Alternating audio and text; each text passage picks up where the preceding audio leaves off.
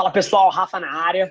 Episódio de hoje é a tese central de como fazer um marketing pro ano que a gente vive, que é basicamente enxergar a sua estratégia de comunicação como um reflexo da experiência do usuário. Não do que você quer empurrar no mundo, mas da jornada que a pessoa que vai consumir aquilo ali espera. E isso muda tudo, vai fazer você pensar em marketing muito mais como um entretenimento do que como estratégia de venda. Pensa sobre isso. Abraço. Esse é o Nas Trincheiras. Vou tentar dissecar isso nesses três pilares aqui para dar um pouco mais de contexto para vocês. Número um, o que, que conteúdo significa? Eu tive uma reunião super interessante ontem com o Pedro Janot, que foi presidente da Zara na América Latina, foi CEO e fundador da Azul Linhas Aéreas durante muito tempo, foi um saco. E eu estava tentando arranjar uma maneira muito natural de explicar para uma pessoa por de outra geração em que toca negócios com uma outra visão por que, que conteúdo era tão importante. E o motivo que conteúdo é tão importante é pelo seguinte: enquanto eu estava naquele almoço com ele, o meu ponto de vista estava influenciando ele e o Rodrigo Fismo, que estavam lá comigo. Só os dois. Então, eu dando a minha opinião sobre esses assuntos estava influenciando duas pessoas. Mas, no mesmo tempo que eu estava naquele almoço com os dois, tinham dezenas de milhares de pessoas consumindo o meu ponto de vista aqui, consumindo o meu ponto de vista aqui, enfim, seja lá onde for. Isso é o que o conteúdo faz, ele expande a sua capacidade de influência, de formação de opinião. Eu estava naquele almoço com duas pessoas, só que pelo fato de eu ter centenas, milhares de peças de conteúdo na internet, a minha influência e a minha formação de opinião é multiplicada N vezes. Então isso é conteúdo. Número dois, o poder das redes sociais literalmente uma foto de um ovo e uma estratégia de comunicação bem feita para fazer aquilo ali viralizar, que é uma coisa que é perfeitamente estrategizável, né? Você pode montar uma coisa desse tipo, como eles fizeram. Parou o mundo e fez o mundo inteiro falar de uma foto de um ovo. E isso foi usado para o lançamento de uma série, de uma websérie, de um documentário depois no Hulu, enfim. Mas o mundo inteiro parou para falar disso.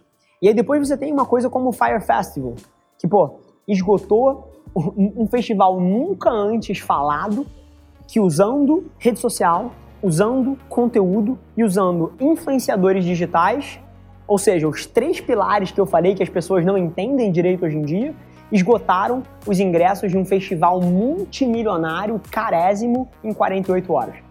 E assim, eu não tô aqui discutindo o mérito ou não do Billy McFarland ou do, ou do Ja Rule, ou se aquilo foi ético ou não, é óbvio que aquilo ali foi criminoso, mas assim, o que eu tô discutindo são as premissas de marketing, publicidade e relacionamento, comunicação de seres humanos que eles usaram para fazer daquilo ali um sucesso de venda. E que tá na mão de todo mundo que quiser, e é o que a gente faz nos nossos clientes. Esses três pilares, usar as redes sociais da maneira correta, usar influenciadores digitais e produzir conteúdo que funcione na internet está na mão de todo mundo. Todo mundo pode usar esses três pilares. E as pessoas continuam achando que rede social é um lugar para ver meme. Mais uma vez, pode ser. É um modelo de humor. Sim, os seres humanos fazem isso. Antigamente eles iam ver Zorra Total. Eu acho que memes agregam mais do que Zorra Total. É um modo de humor, de entretenimento. Mas isso aqui é muito maior do que só os memes, do que só os vídeos engraçados. É por aqui que os seres humanos formam opinião. É por isso que o Fire Festival esgotou os ingressos dele em 48 horas. É por isso que a foto de um ovo, com uma estratégia de distribuição de mídia bem pensada, faz com que todo mundo no planeta Terra comente aquilo dali. Então, assim, é fantástico para mim estar tá vivendo o momento onde o mundo realiza uma coisa que eu já realizei há cinco anos atrás, mas eu acredito que independente de você já estar tá usando isso ou não, ainda tem tempo, é só o começo dessa história. A gente está nos primeiros anos do impacto das redes sociais na forma como os seres humanos se comunicam, da maneira como as empresas promovem as suas estratégias de marketing e quem fizer uso disso ainda tem muito benefício para colher e é uma das teses que mais me apaixona hoje em dia, uma das coisas que mais me tira da cama é entender esse ecossistema e usar isso para crescer os nossos negócios e os negócios dos nossos clientes. Mas é muito engraçado por uma outra ótica olhar as pessoas que ainda desrespeitam esse tipo de coisa e que vão morrer. E assim, eu não tenho pena. O mundo é feito de dois tipos de coisa: vencedores e perdedores. Os perdedores são os que não se adaptam e os vencedores são os que olham para as mudanças como uma oportunidade e não como uma ameaça para aquele modelo consolidado, status quo que eles já tinham construído no passado. Tão simples quanto isso.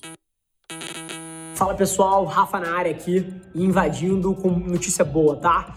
Eu não sei o quanto vocês sabem disso, mas há um tempo atrás eu lancei um PDF que tinha quase 40 páginas explicando detalhadamente a minha estratégia inteira de conteúdo, o melhor do que a gente faz para vocês, 0800 de graça, não precisava nem botar e-mail, fazer cadastro para download, era só literalmente apertar um botão e baixar. E a notícia agora é que esse material agora ganhou corpo. Ele tá com 103 páginas de insanidade para derreter o seu cérebro com o que, que você pode fazer em 2020 para construir a sua marca, a sua marca pessoal, gerar demanda para o seu negócio, para sua empresa, ainda mais no meio do Covid, um período super duro, o digital está mais relevante do que nunca. Tenho certeza que pode mudar a tua execução, mudar a sua vida. Para acessar, continua super simples www.rafavelar.com.br barra 2020. O download ainda é 100% liberado, sem fricção. inclusive, você não precisa botar e-mail, não precisa fazer cadastro em lugar nenhum. E se você estiver achando curioso o porquê que alguém faz uma coisa dessa em 2020, te recomendo ler o material que você vai entender 100%. Espero lá. Beijo.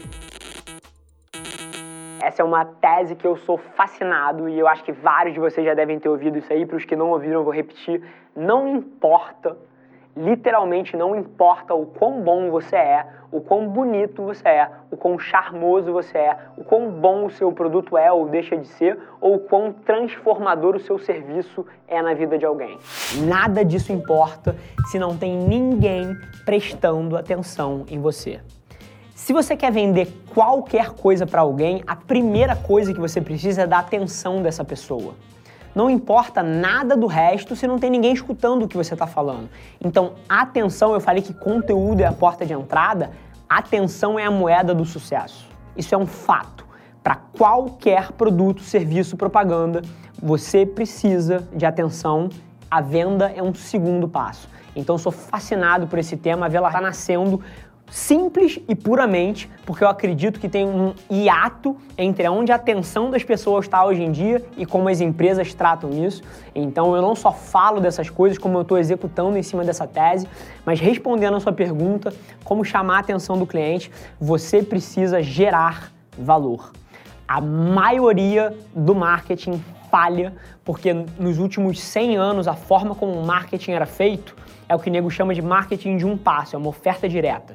Você vai lá e você oferece o que você tem. Tá aqui a minha camisa, tá aqui o meu serviço, tá aqui a minha empresa, tá aqui eu, tá aqui a minha cara.